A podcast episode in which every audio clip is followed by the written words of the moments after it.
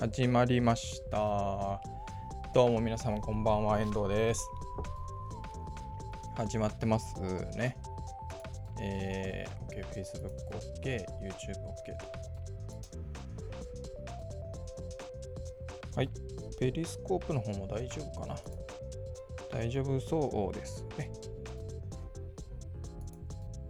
OK では今週も Webmaster のまったり30分えー、やっていきたいと思います。よろしくお願いします。この配信は毎週木曜日の夜、えー、8時、20時からですね、30分間、えー、ウェブマーケティングとか、えー、ウェブマスの手帳をして私がですね、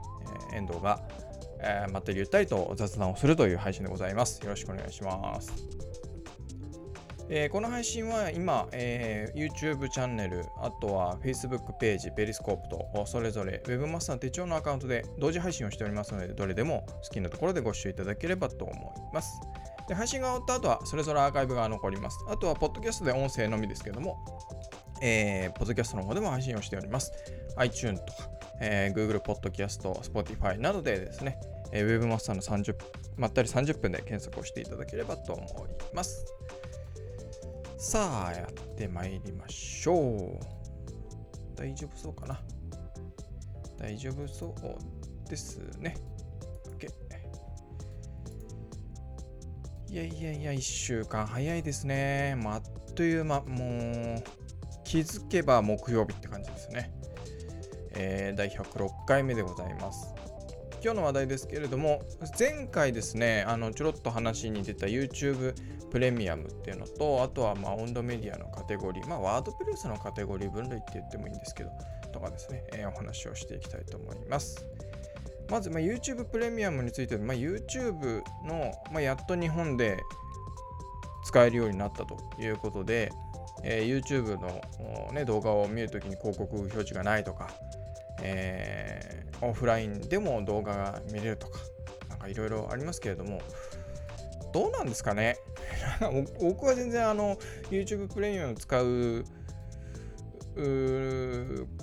ていう選択肢は僕の中でないというか、なんか別にもう、あの、なんか広告をうざいと思わないというか、もう広告がなんかね、その動画の最初に出てスキップするとかも、なんかもう慣れちゃってて、で、まあ、確かにね、あの、何ていうのかな、長いこう、BGM 的なののね、えー、例えばこうミックスされてるような音、音声というか曲をミックスしてるようなもので BGM 的にこう流したりたまにあるんですけど、でそういうのでこう、そのね、一つの動画がまあ、長い10分以上超えたりするとこういろんなところでこう動画の途中でね広告を好きに入れられるようになるんですよね。で、まあ、そういうのの中には確かに広告が入って邪魔くさいなと思うことはありあるんですけどじゃあわざわざその YouTube に課金をしてそれを取っ払うほどかっていうと、まあ、別にそこまでじゃないなとかなんか今その YouTube プレミアムを使ってない状態で広告があるとか、まあ、あっていうので、そこまで僕はストレスを感じてないんで、これは使わないかなって感じですね。うん。どうなんですかねみんな、もうなんか広告慣れちゃってるんじゃないかなって気はするんですよね。そこまでなんか、まあ、人によるのかもしれないですけど、ストその広告が出れるというか流れることにこうストレスを感じる人もまあ中にはいるんだと思うんですけど僕は全然なんか感じないんですよね。感じてないというかもうまあそれに慣れちゃったっていうのが多分一番だと思うんですけどうーん、まあ、確かにね広告が、まあ、動画の最初とかでスキップとかはね別にあの全然問題なく問題ないというかストレスないんであるとしたらやっぱその長い動画の中で動画の途中途中で表示される広告については、まあ、たまにちょっとストレスだなというか邪魔だなって思うことはあるんですけどじゃあそういう動画をしょっちゅう見てるかっていうとそうでもないんでわざわざ課金するほどでもないですよね。っていうのがまあ僕の感想ですかね。で別にオンラインだろうがオフラインだろうかって別にそこまでネット環境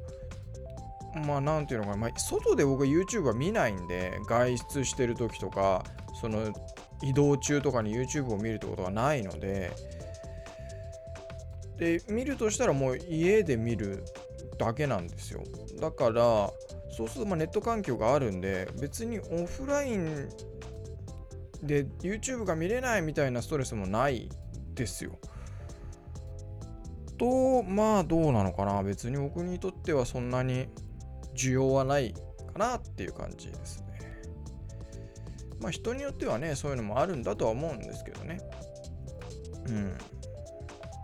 でまあ使う人もいれば使わない人もいるんじゃないかな。これちょっと後でアンケート取ってみようかな。っていう感じでございます。で、まあ、YouTube に関して言うとですね、あの Webmaster 手帳の YouTube チャンネルで、えー、あのコミュニティって機能が使えるようになりましてですね、あのー、最近というか、まあ、今日やっとに2つ目ですけど、要はその YouTube チャンネルの視聴者の方とかに向けて、まあ、掲示板みたいなもんですよね。あのー、なんていうのかな。こう動画を投稿したり写真とかテキストとかをこう掲示板に書き込むみたいな、まあ、そういう機能がコミュニティって機能があるんですけどそれが使えるようになったので、えーまあ、Webmaster 手帳ではちょこちょこ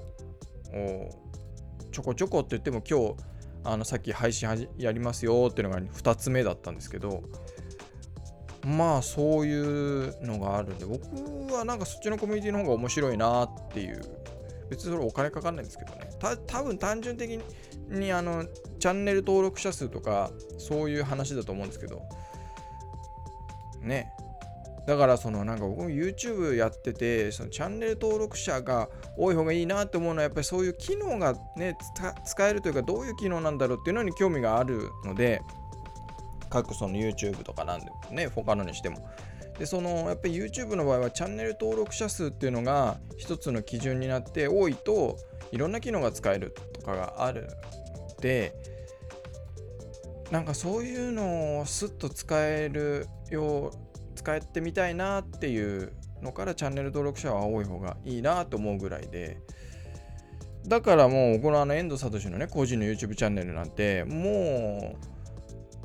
うひどいもんですよ。YouTube でやってる動画を出してるね真面目にちゃんとやろうとしてる人からすれば全然更新はしないし更新はしないっていうのがね気が向いた時にっていうことぐらいなんで。だから今も北海道のね動画撮ったんですけど全然編集してないのでまあ年内に出せればいいかなぐらいに思ってるんですけど。うん。だからあのウェブマスター手帳ね、今ご覧、YouTube で見れてくださってる方は YouTube チャンネルの、えー、ウェブマスター手帳の方に行くと、チャンネルを開くと多分コミュニティっていうのが、えー、ありますので、まあ、今後もちょこちょこなんかあればそこに投稿いろいろしてみようかなとは思っておりま。あ、話がそれましたけど。えっ、ー、と次、次は温度メディアカテゴリー分類って、まあ、別に温度メディアっていうよりかは、まあ、さっきも言ったみたいにワードプレスのカテゴリー分類ですよね。えー、ワードプレスの投稿、まあ、他のね、えー、そういうウェブサイトとか、うん、でもあるし、まあこれは EC サイトでもまああるのかな。でも EC サイトの方はそんなに難しくないかなと思います。商品の分類なので。で、投稿で、えー、考えると、やっぱりカテゴリー分類と、あとはまあワードプレスの場合タグって、こうカテゴリーとタグっていうのがありますよね。で、この2つをどう使いこなすかというか、どう使い分けるかみたいなので、まあ、あの、フェイス、あ、Facebook も出したが、Facebook も出して、Twitter にも出しましたけど、えっ、と、まあ、これね、YouTube チャンネルの方にもだいぶ前、もう、3年前ぐらいに動画出してるんですよ。このワードプレスのカテゴリーとタグの分類方法っていうのは。で、えーとま、まあ、カテゴリーっていうのはたもうなるべく分かりやすいようにと思っていつも使うのが服なんですね。例として使うのが。で、服って、例えばこういうね、パーカーもあれば、ジャケットもあるし、えー、ワイシャツとかシャツもあるし、あとまあパンツとかもあるわけじゃないですか。でそういう、それがカテゴリーですね。パーカーとか、ジャケットとか、ワイシャツとか、そういうのがカテゴリー。で、カテゴリー、じゃあタグは何かっていうと、S サイズ、M サイズ、L サイズとか、あとは赤とか青とか、あ黄色とか、ね、男性用メンズレディースとかっていうのがタグなだというふうに僕は考えてやってますという話です。であのなどういうことかっていうとカテゴリーっていうのも一つのテーマなんですよねその題材なのででタグっていうのはそのテーマあ題材を横断的にこう共通しているもの。だから、えー、パーカーっていうのでもジャケットっていうカテゴリーでもサイズで SML っていうのがある。っていう場合には、えー、タグとして SML とかあるいはま色でね、えー、ブラウンがあるとかブラックがあるとかねネイビーブルーがあるとかってこうあるじゃないですか。でそれは一つもうその話題として取り上げる題材であればそれはカテゴリーになるんですけどそれが題材にはならずメインの題材ではなくて、えー、横断的にいろんな題材でもその言葉というか内容が含まれるような場合にはタグっていう風にしています僕は。で、えっ、ー、と Facebook の方であのコメントいただいたんですけどあのまあタグがねカテゴリーっぽくなるっていうのはあるんですよね。そのタグ自体が、えー、タグカテゴリーにもなるしタグにもなるしみたいな、うん、で例えばどういうことだって Webmaster 手帳でもあるんですけど例えば Facebook っていうのは僕はタグとしてにしてるんですね。だけどカテゴリーとして Facebook っていうカテゴリーがあっても別にいけるんですよ。Facebook っていうものを題材にしたいろんな記事がそこにあるっていうのでいけるのでそれはもうどういう切り口かっていうどういう切り口でやっていくかっていうことかなと思うんですけどあのねで僕の場合はそのいろんなウェブマーケティングとかっていうのの中で、えー、ソーシャルメディアとかっていうのの中がいろいろある中で、え Facebook っていうのをタグとして使ってる。だから YouTube とか Twitter とかもタグにしてるんですね。だそれがタグじゃなきゃダメかっていうとそういうことではなくて、それがカテゴリーとして一つの、えー、メインの題材というか話題、テーマになることも十分にあり得るので、まあね、それはもうそのウェブサイトを運営する人がどういうふうに決めて、えー、運営していくかにもよると思うんですけど、まあだから悩ましいところではありますよね。うん、ただまあカテゴリーの方がやっぱり重要ではあるのででワードプレスなんかだと多分今でもそうですけど、えー、ウェブサイトを作った直後っていうのはやっぱりカテゴリーの一覧ページが上位表示しやすいんですよ比較的。それがずっと続くわけではないんですけどやっぱりある程度記事のボリュームが増えてきたりウェブサイトが育ってくるとあの一個一個ねページとか記事とかがの方がカテゴリーを上回るってことはになっていくんですが最初はやっぱりカテゴリーページの方が重要表示しやすいなと思ってます。ただまタグはじゃあそれと同じようにいけるかっていうとタグはねそこまででもないんですよ。なのでやっぱりカテゴリーの方が大事かな。でやっぱりそのなんかちょっと話がそれますけど、そのカテゴリーページでもやっぱりちゃんとテキストでそのカテゴリーの、えー、説明文とかタグの説明文みたいなのが入ってた方がいいですよね。だなかなかね、そのカテゴリーをどう分類していくか、タグをどう使い分けていくかっていうのは、まあ、悩ましいところではありますよね。であとはタグの方が、何ていうのかな、キーワード、あのー、言葉、単語であることがやっぱり多いですね。うん。あのー、そうね。えー、さっき言ったみたいな、例えば、あまあ服だとちょっとね、えー、パーカーも単語っちゃ単語だし、ジャケットも単語っちゃ単語なんですけど、だから、あまあ、ウェブマスター手帳で言えば、例えば、ウェブマーケティングっていうカテゴリーもあるし、あと何があったかな、ウェブ担当者向けなんだっけな、解説とか、なんかちょっと、ちょっと単語プラス、ちょっと短文というか、みたいなカテゴリーがあるんですけど、えっ、ー、と、タグの方はそういう短文、2つとか3つの単語で構成されているような短文ではなくて、やっぱり1つ、1単語でやってます。だからその方がやっぱりシンプルかなっていう気はしてます。だから別にカテゴリーがあの単語はダメかっていうと別にそういうことではないですけどね。うん。なのでまあやっぱりそのウェブサイトをどう運営していくかとかあと発信する情報をどう、えー、整理していくかとかどう分類するかっていうとこなのでまあ悩ましいしみねまあここはしっかり大事なところではあると思うのでやっぱり、うん、逆に言うとなんか悩んだ方がいいのかなっていう感じはしますね。うんで別にやってった後からその記事の分類をし直すもありだと思うんですよ。ウェブハウス手帳なんかも何回か分類し直ししてますし、あのー、まあね、それがあの URL が変わっちゃうとかっていう場合もあるので、なかなかひょいひょいできないものではありますけど、まあ、やってもういいんじゃないかなとは思います。あのややっちゃいけないわけではないと思うので。はい。っていうところですね。なのでまあみんな悩ましいし、絶対的にこうしたら完璧だよっていうのは、うん、どう、ね、分類するかなので、なかなか難しいところではありますね。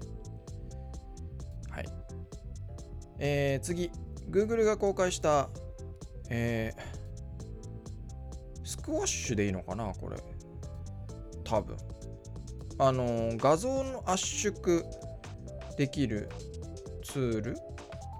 ウェブサービス。ウェブサービスってツールか。ツールを Google が先週かな？今週かな？先週かな？あのー、公開した。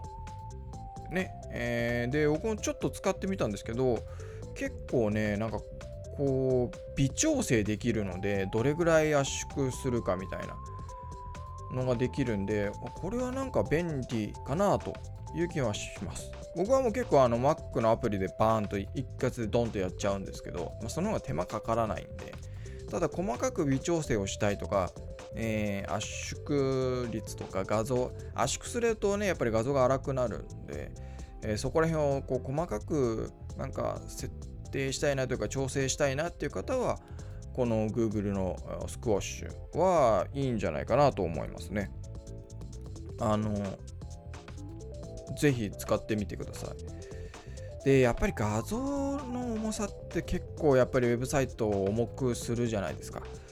でその特にね iPhone なんかでパシャって撮ったりとかするともうただでさえあの画素数が高いので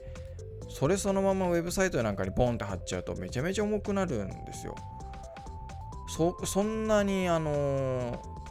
ウェブサイトに画素数いらないよっていうサイズ。だから3000とかいっちゃうでしょ？3000× どれぐらいだろう？ねとかなっちゃうから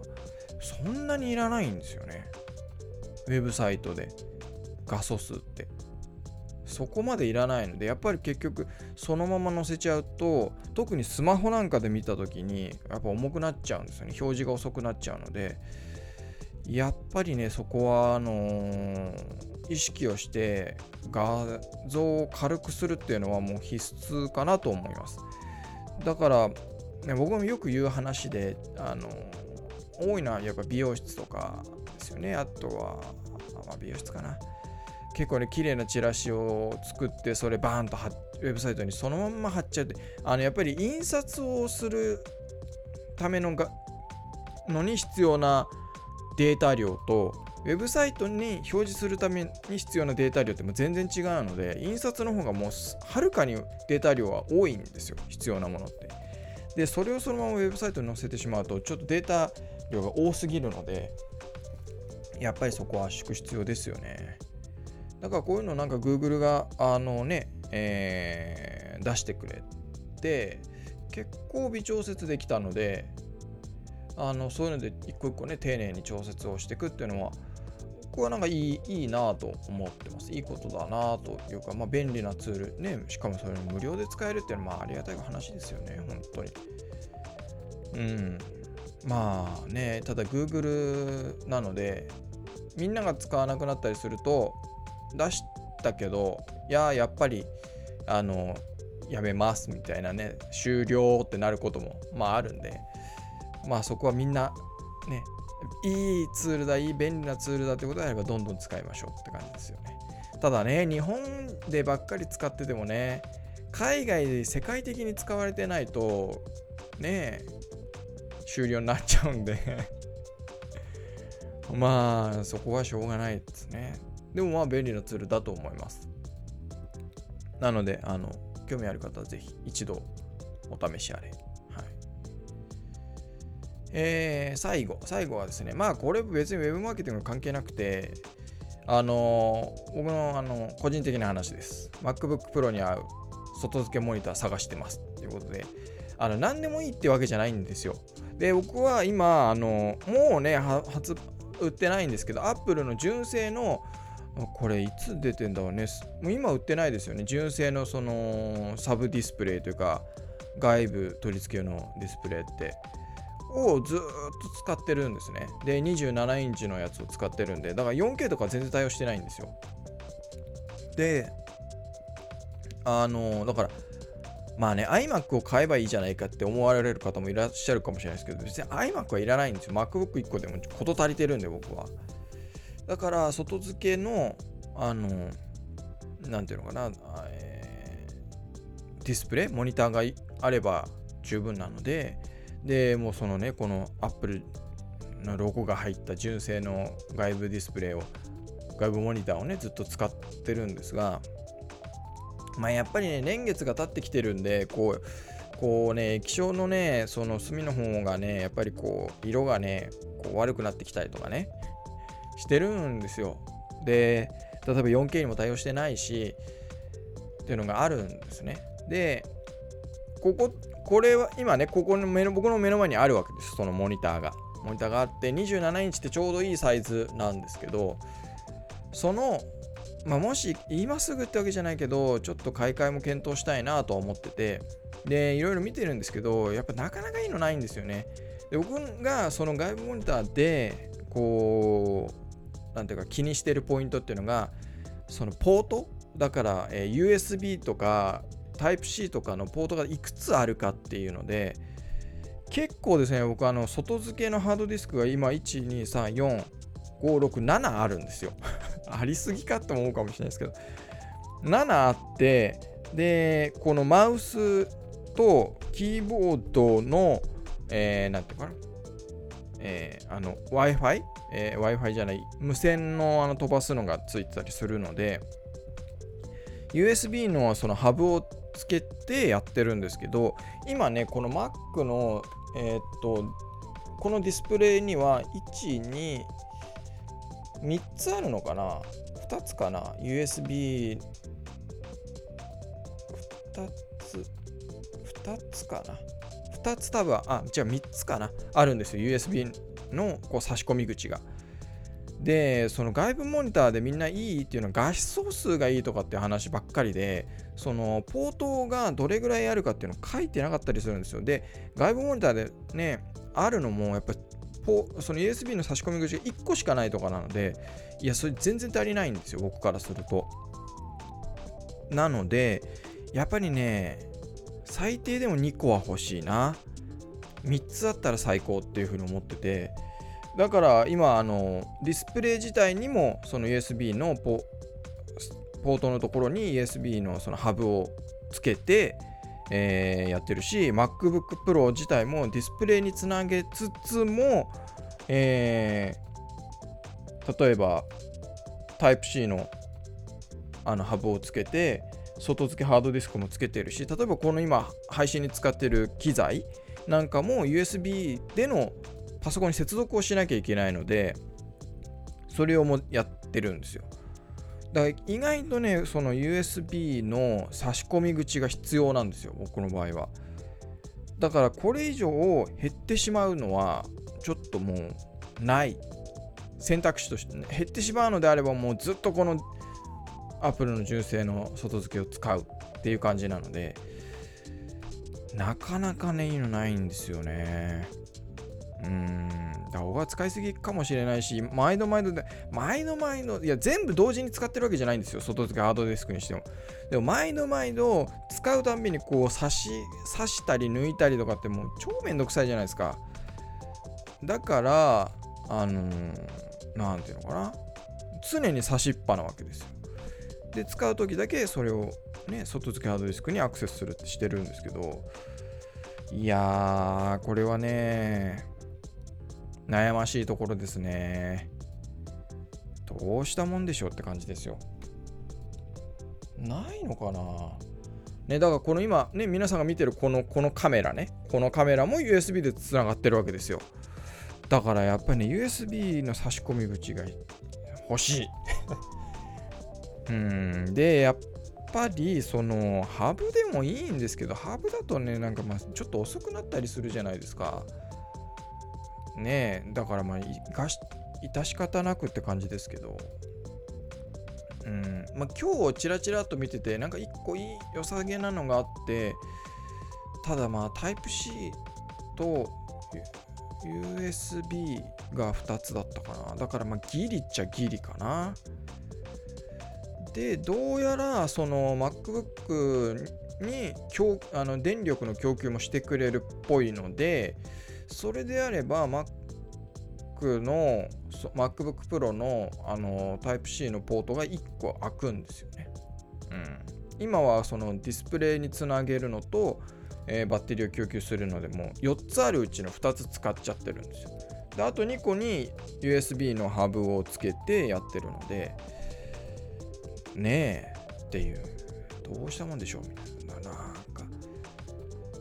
ねえなんかなんもうゲーム用とかいろいろあってるんですけど、やっぱそのポートがね、足りないんですよね、僕からすると。だからなんかいいのがあったらぜひ教えてください。あの、コメントでもいいですし、ツイッターでもいいですし、何でもいいので、あの、これ、ポートいっぱいあって、なんかいいですよ、みたいな。でも理想は、理想はやっぱりそれでプラス、やっぱり、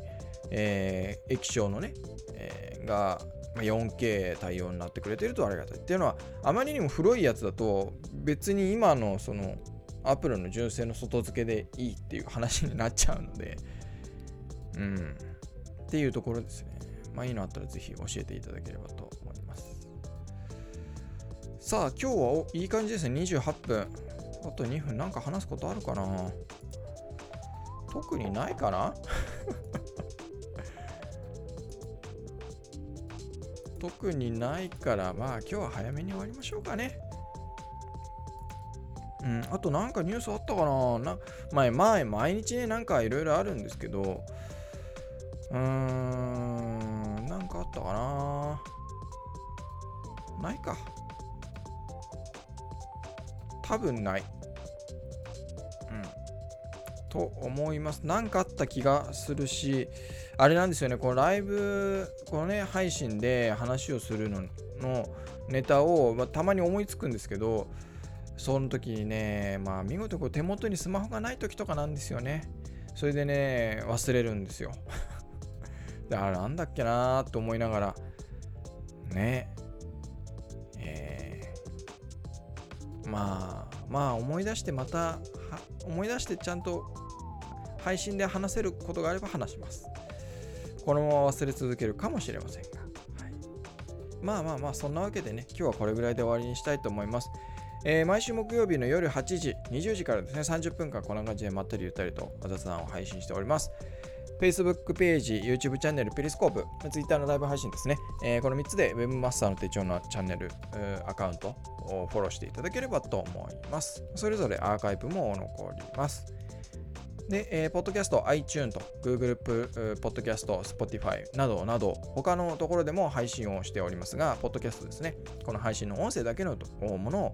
をポッドキャストでも配信をしております。ので、ぜひ、えー、購読していただければと思います。というわけで、今日はこれぐらいで終わりにしたいと思います。ね、寒くなってきました、えー、僕も風邪をひきました。見事にね、え、皆さんも体調管理、風邪、かないようにお気をつけて、暖かくしてお過ごしください。ね、札幌は雪が降ってきたということもありますのでね。明日から3連休ですね。そう、僕はすっかりね、それを忘れてまして、金曜日、あ、祝日じゃないかと思って。ちょっと予定が狂いました。はい。まあまあまあ、そんなわけで、暖かくして、元気にお過ごしください。それではまた来週。さよなら。